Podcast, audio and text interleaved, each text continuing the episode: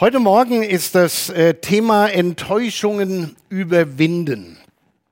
Und ich denke, das ist in unserer Zeit ein, ein wichtiges Thema, mit dem jeder schon mal befasst war. Jeder von uns ist schon mal enttäuscht worden, oder?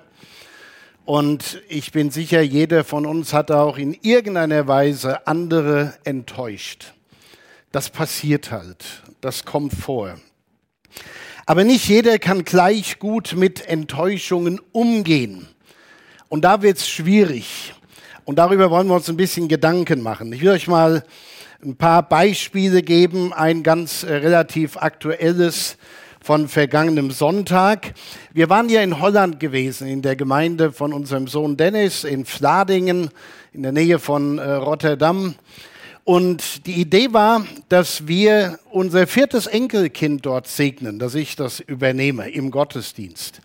Und man muss dazu wissen, Dennis und Lara haben zehn Jahre lang versucht, ein Kind zu kriegen. Sie haben gebetet, gehofft, alles probiert, bei Ärzten gewesen, alles war okay, aber die Lara wollte einfach nicht schwanger werden. Es hat zehn Jahre gedauert und nun ist der kleine Finian jetzt endlich da. Und dann haben wir diesen Moment im Gottesdienst. In einer Gemeinde, wo sonst äh, mehr als doppelt so viele wie zu uns kommen, also wenn bei uns voll ist. Und es war der erste Präsenzgottesdienst seit längerer Zeit. Es durften nur 50 Leute rein in den Saal. Und äh, wir waren rechtzeitig dort. Dennis kam, hat mir das äh, Mikrofon gegeben, so wie das hier auch passiert. Wir haben es nicht getestet, äh, weil die sind ja da Profis, soll alles funktionieren. Und dann kam der Moment der, der Kindersegnung. Und wir hatten das so verabredet, dass der Dennis sich selbst die Fragen stellt, die er sonst den Leuten stellt, äh, deren Kinder er segnet. Und er hat das alles so eingeleitet, so mein Part war nur für den kleinen Mann zu beten. Das Problem fing schon an, als ich ihn auf meinen Arm nahm und er nicht mehr wusste, dass ich sein Opa bin. Und hat geschrien aus Leibeskräften. Also habe ich ihn wieder zurückgegeben. Und dann habe ich gebetet. Und erst nach dem Gebet, ich hatte ein ungutes Gefühl. Aber erst nach dem Gebet haben wir herausgefunden, es hat alles super funktioniert, nur das Kabel am Mikro war kaputt. So, Dennis hatte im Vorfeld der ganzen Familie einen Link geschickt, wo man sich im Livestream anschauen kann, wie der Opa seinen jüngsten Enkel segnet. Und die haben mich alle gesehen, aber kein Wort gehört. Und Dennis hat es erst nach der Predigt äh, rausgekriegt. Ich war ein bisschen verstört, aber ich dachte, bei Profis willst du einfach nicht sagen, geht's auch? Ja, das finde ich immer so albern. Geht's auch? Das machen die schon, die Techniker. Also war ich still, Dennis hat nichts gesagt und es war wirklich still. Aber danach hat mein Sohn, ja, doch, seinen Dampf, seine, seine Stimmung Dampf abgelassen. Aber es hat nichts geändert, es war vorbei. Es war eine Enttäuschung. Es war so schade. Wir haben uns so gefreut und die Familie hat sich gefreut. Das, sind, das ist nur ein, ein kleines Beispiel.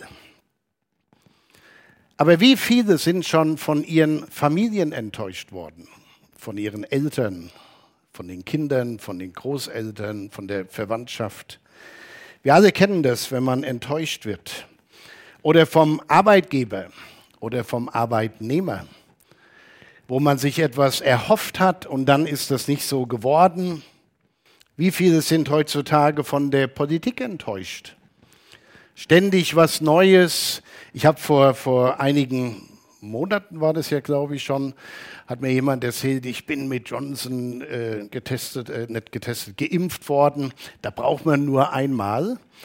Und dann erklären die Leute jetzt, Edge, ist nichts mehr. Ihr seid nicht mehr geimpft. Ihr müsst nochmal alles neu machen. Die Politik enttäuscht viele Menschen heutzutage und viele sind von der Kirche enttäuscht. Ganz pauschal von der Kirche. Von Kirchen, was da heute abgeht und Klar, man kann immer auf die anderen gucken, wo schlimme Dinge passiert sind, aber viele sind auch von der Gemeinde hier enttäuscht. Die sagen, wie ihr mit Corona umgeht, das ist einfach das allerletzte. Äh, Enttäuschungen überall, jeden Tag, an jeder Ecke. Viele sind auch von Gott enttäuscht, von ihrem Glauben. Viele sind schlichtweg von sich selbst enttäuscht, weil sie das nicht packen, was sie sich vorgenommen haben und sagen, eigentlich will ich doch anders sein und ich schaffe es nicht. Enttäuscht. Wie lässt sich Enttäuschung definieren? Der einfachste Weg ist immer mal bei Wikipedia reinzuschauen. Und äh, das kann man kaum lesen, deshalb lese ich es euch vor. Enttäuschung ist eine emotionale Erkenntnis, die eine Täuschung beseitigt. Damit ist sie ein Antonym, also ein Gegenwort zu Täuschung. Enttäuschung entsteht durch die Nichterfüllung von Hoffnungen und Erwartungen. Das darauf folgende Enttäuschtsein drückt sich oft in Niedergeschlagenheit und Traurigkeit aus. Jerry Brecheisen hat einmal diesen Satz geprägt, Enttäuschungen sind Geschenke, die uns in allen Formen und Größen gebracht werden. Die werden uns gebracht, die sucht man sich nicht. Was sehen, wo ich mich heute wieder enttäuschen kann. Macht kein Mensch. Ja, die werden uns gebracht, wie so ein Geschenk. Hier hast du wieder eine. Bums. Oder Mark Twain hat es mal so formuliert, Enttäuschung sollte man verbrennen, nicht einbalsamieren. Es gibt Leute, die balsamieren die ein. Die pflegen die, man kann die ja immer wieder mal auspacken und gegen jemand anders verwenden. Und da muss man sich dann fragen, was passiert eigentlich, wenn wir enttäuscht werden? Wie wirken sich Enttäuschungen aus? Da will ich mal vier Dinge nennen und jeder, der schon mal enttäuscht wurde, also wir alle, kann das wahrscheinlich nachempfinden und sich an irgendeinem Punkt wiederfinden, vielleicht sogar in allen vier Punkten. Die, die erste, der erste Punkt ist, die erste Auswirkung ist Ärger. Wer enttäuscht ist, der ärgert sich. Letzten Sonntag haben wir uns geärgert, dass die Familie das nicht miterleben durfte, was wir da zelebriert haben. Das war schade. Ändert nichts, aber wir haben uns mal geärgert. Und dabei fürchte dich auch über den ärgern, über, über die ärgern, die enttäuscht hat. Und dieser Ärger gegenüber denen, die uns frustriert haben, der mag ja ganz normal und auch angebracht erscheinen und verständlich sein, aber dieser Ärger ist auch gefährlich. Wenn sich der verhärtet, und zunimmt. Zunächst macht man hier seinem Ärger äh, und seinem Frust Luft. Das ist okay. Man hat jetzt jemanden, den man verantwortlich machen kann. Aber es ist wie mit so einer gefährlichen Droge oder einem starken Schmerzmittel. Am Anfang hilft's. Der Dampf ist abgelassen, der Druck ist weg. Aber wenn man zu viel davon hat, dann lähmt es einen auch wieder. Es einen auch, auf einen anderen zuzugehen, weil die Verärgerung uns einfach lahmlegt. Ärger ist das eine, was passiert, wenn wir enttäuscht werden. Das zweite ist Zynismus.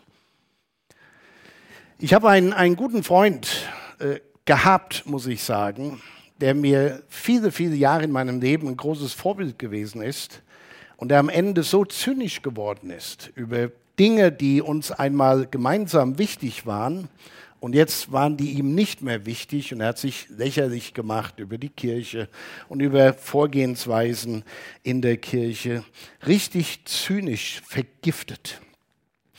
Und Enttäuschungen führen bei vielen zu einem gefährlichen Zynismus, dass sich fragen, was soll das alles? Alles Quatsch, kannst du alles vergessen. Man wischt es so weg.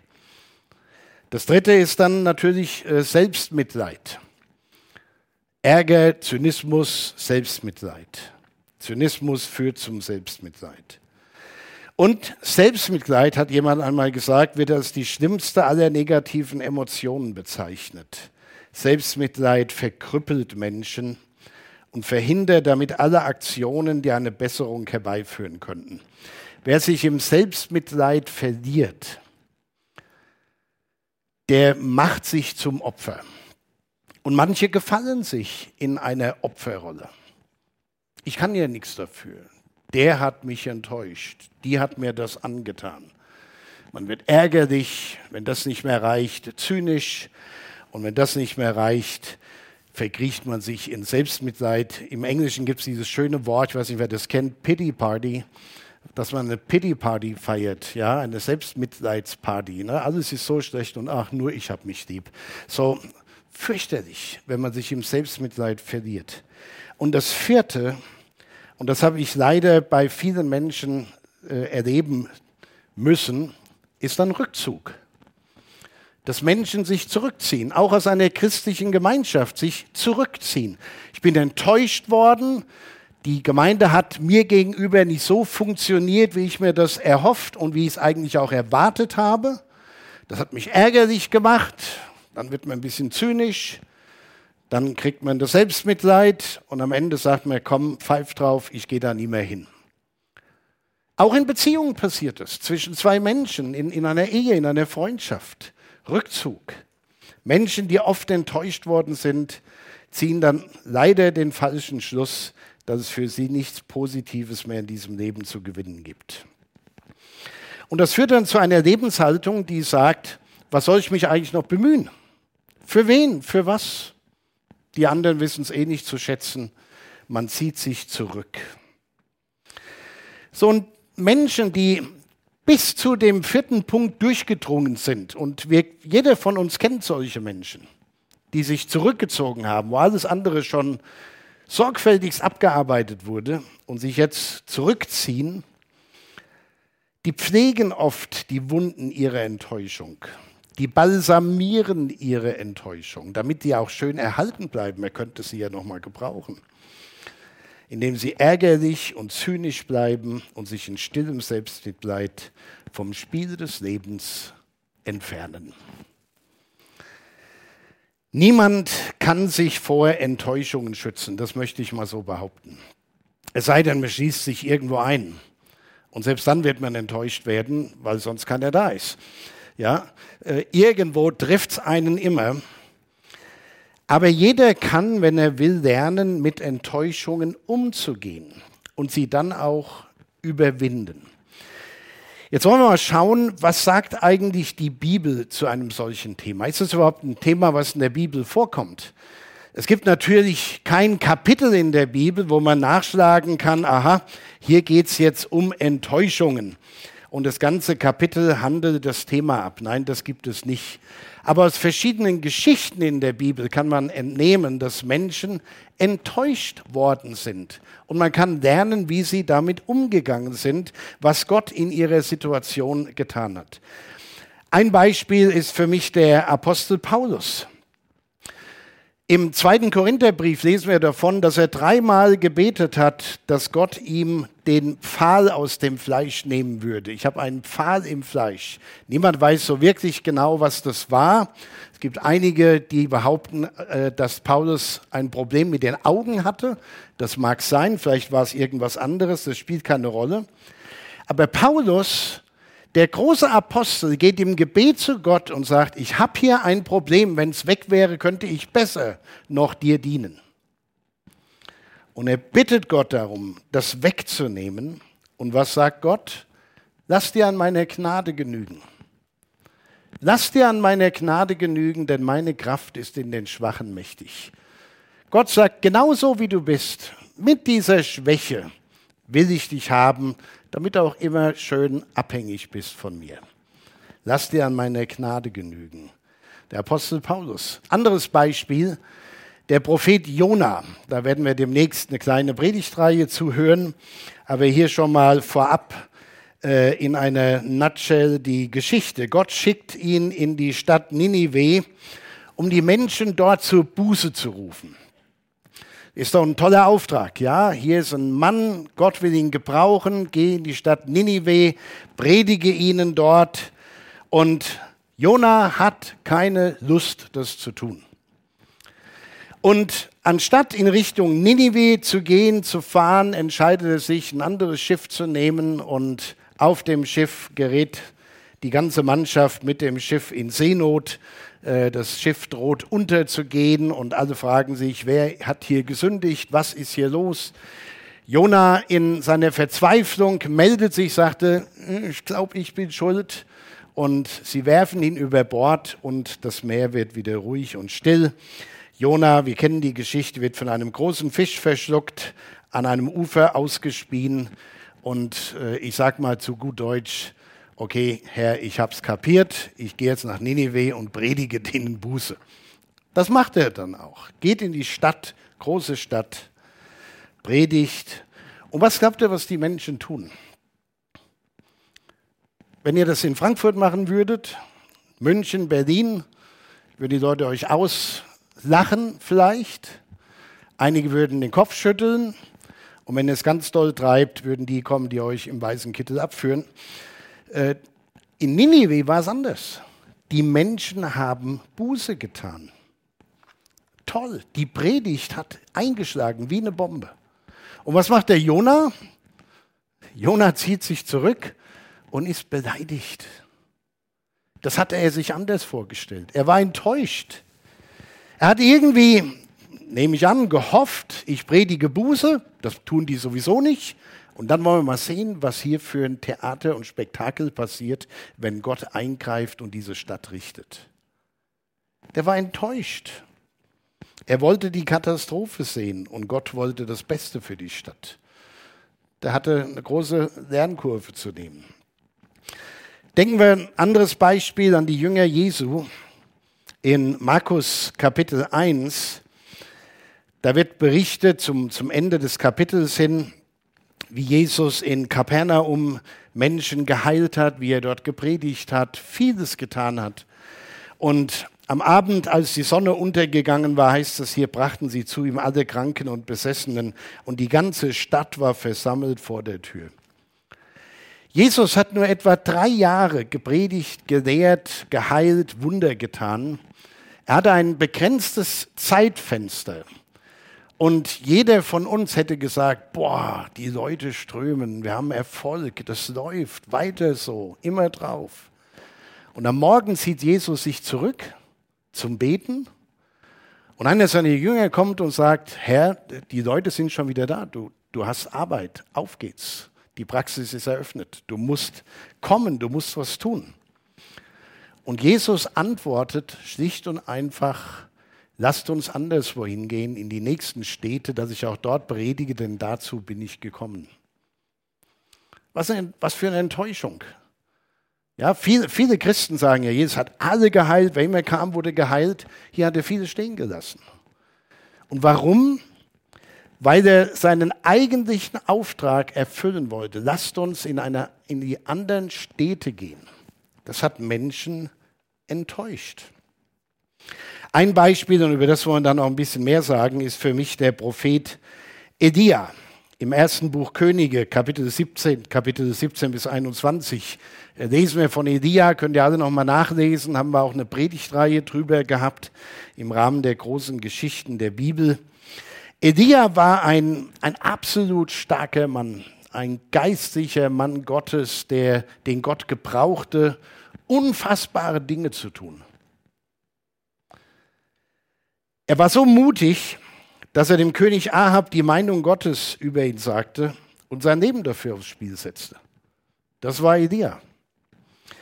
Die Zeit würde jetzt nicht reichen, um die ganze Geschichte zu erzählen, aber ihr erinnert euch vielleicht daran, wie er die Baals Priester zum Wettstreit einlud, 450 auf dem Kamel, und er den Wettstreit gewann.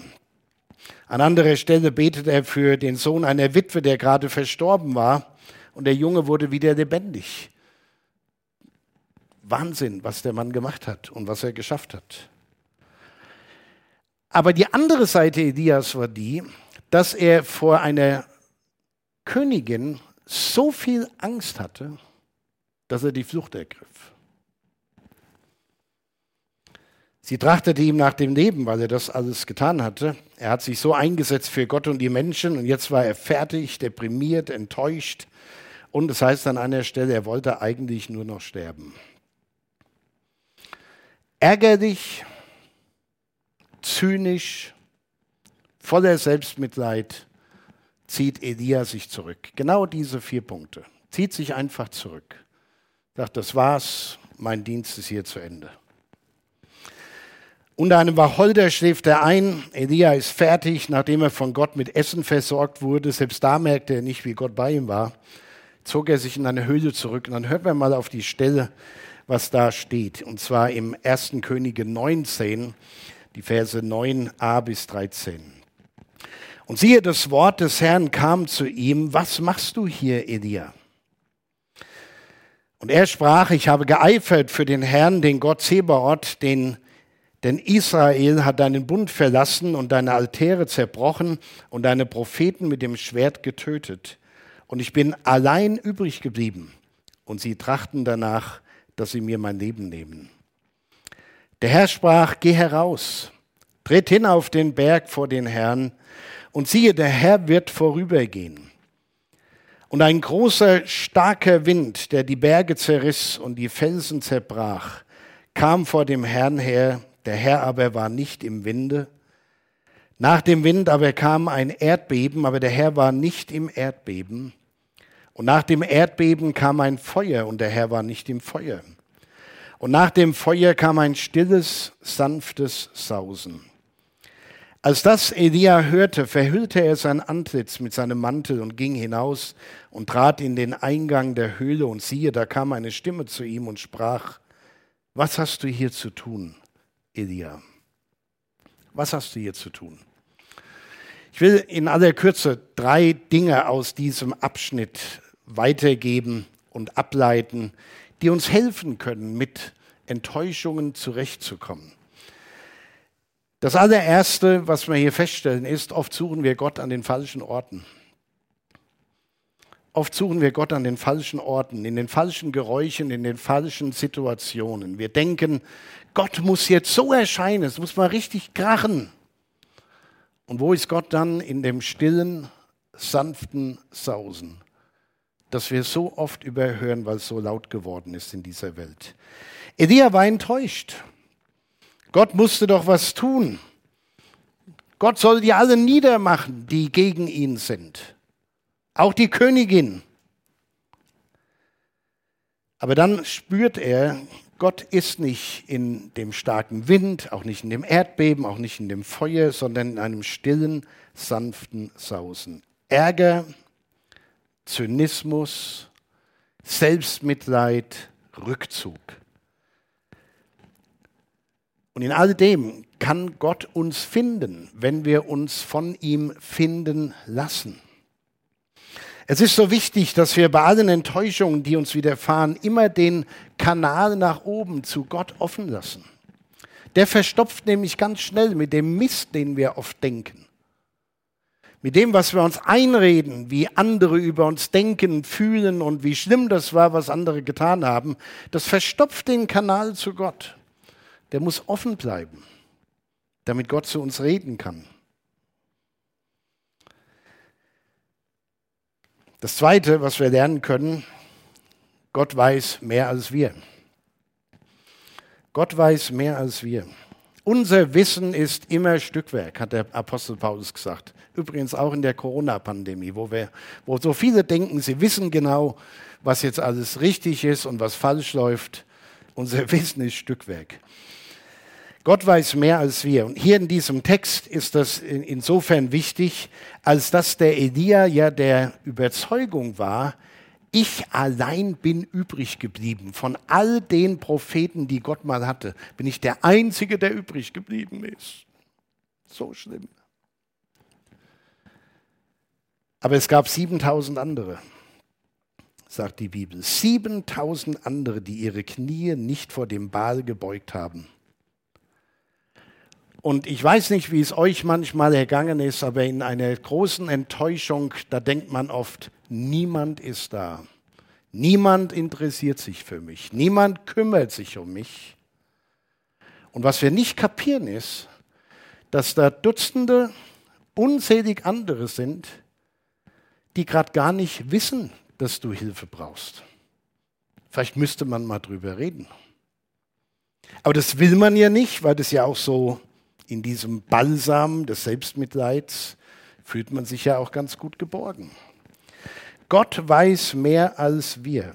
Elia war nicht allein, aber in seiner Enttäuschung sah er nur noch sich Und das ist genau der Punkt. In der Enttäuschung werden wir immer zu uns selbst geführt. Wir sehen nur noch uns. Wir Armen, wir Opfer. Gott weiß mehr. Gott lässt uns nicht hängen. Wir sind nicht allein.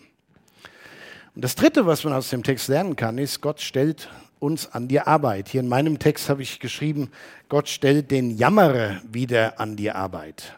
Das ist bemerkenswert. Ich will noch mal die Verse vorlesen. Äh, 1. Korinther 19, äh, Entschuldigung, 1. Könige 19, Abvers 13 bis 15, wo Gott sagt, was hast du hier zu tun, Elia? Er sprach, ich habe für den Herrn, den Gott Zebaoth, geeifert, denn Israel hat deinen Bund verlassen, deine Altäre zerbrochen, deine Propheten mit dem Schwert getötet und ich bin allein übrig geblieben. Und sie trachten danach, dass sie mir das Leben nehmen. Aber der Herr sprach zu ihm, geh wieder deines Weges durch die Wüste nach Damaskus und geh hinein und salbe Hazael zum König über Aram. Das ist jetzt mal sehr interessant. Es gibt kein tiefen psychologisches Gespräch zwischen Gott und Elia. Komm, leg dich mal auf die Couch, erzähl mir mal aus deiner Vergangenheit.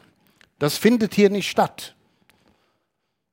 Im Grunde weiß Gott ja auch alles aus unserer Vergangenheit. Wer sich nach Enttäuschungen zurückzieht, versauert und verkrüppelt innerlich. Gott hat Elia wieder an die Arbeit gestellt. Und das ist manchmal die beste Medizin, zu sagen, ich mache jetzt einfach weiter. Ich kenne das aus meinem, aus meinem Dienst. Ich kenne viele Situationen, wo ich enttäuscht worden bin und wo ich manchmal noch mehr enttäuscht war darüber, dass ich andere enttäuscht habe.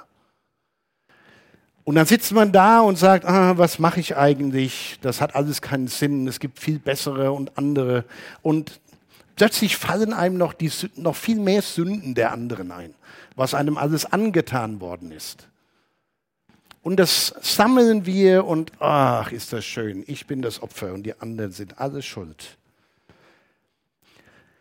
Und ich habe in mehreren Situationen schon so dagesessen und war wirklich verloren in meine, in meine, in, gefangen in meiner Situation. Aber es stand ein Termin in meinem Terminkalender, wo ich irgendwo hin musste zu einem Gespräch. Und es hat mich fast zerrissen, dass ich da saß und sagte, du kannst doch so ein Gespräch jetzt nicht führen. Guck mal in dich rein, wie es bei dir aussieht. Und ich habe das Gespräch gemacht. Ich bin dorthin gefahren, habe gebetet.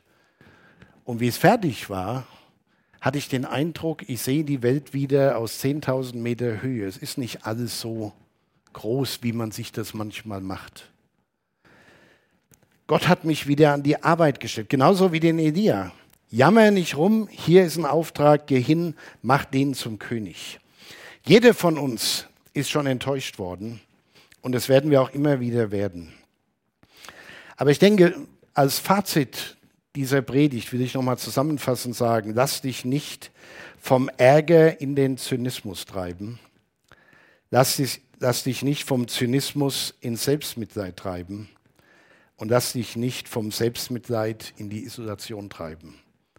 Und ich kenne einige auch aus unserer Gemeinde, die sich selbst isoliert haben. Das bringt überhaupt nichts, nur dass ihr isoliert seid. Lasst euch wieder von Gott in den Dienst stellen. Öffne dich für Gottes leises Reden. Jammere ihm nichts vor, sing ihm ein Lied. Denk dran, Gott weiß mehr. Lass dich von ihm an die Arbeit stellen und danke ihm für manche Enttäuschung, weil er dir damit die Täuschung weggenommen hat. Amen.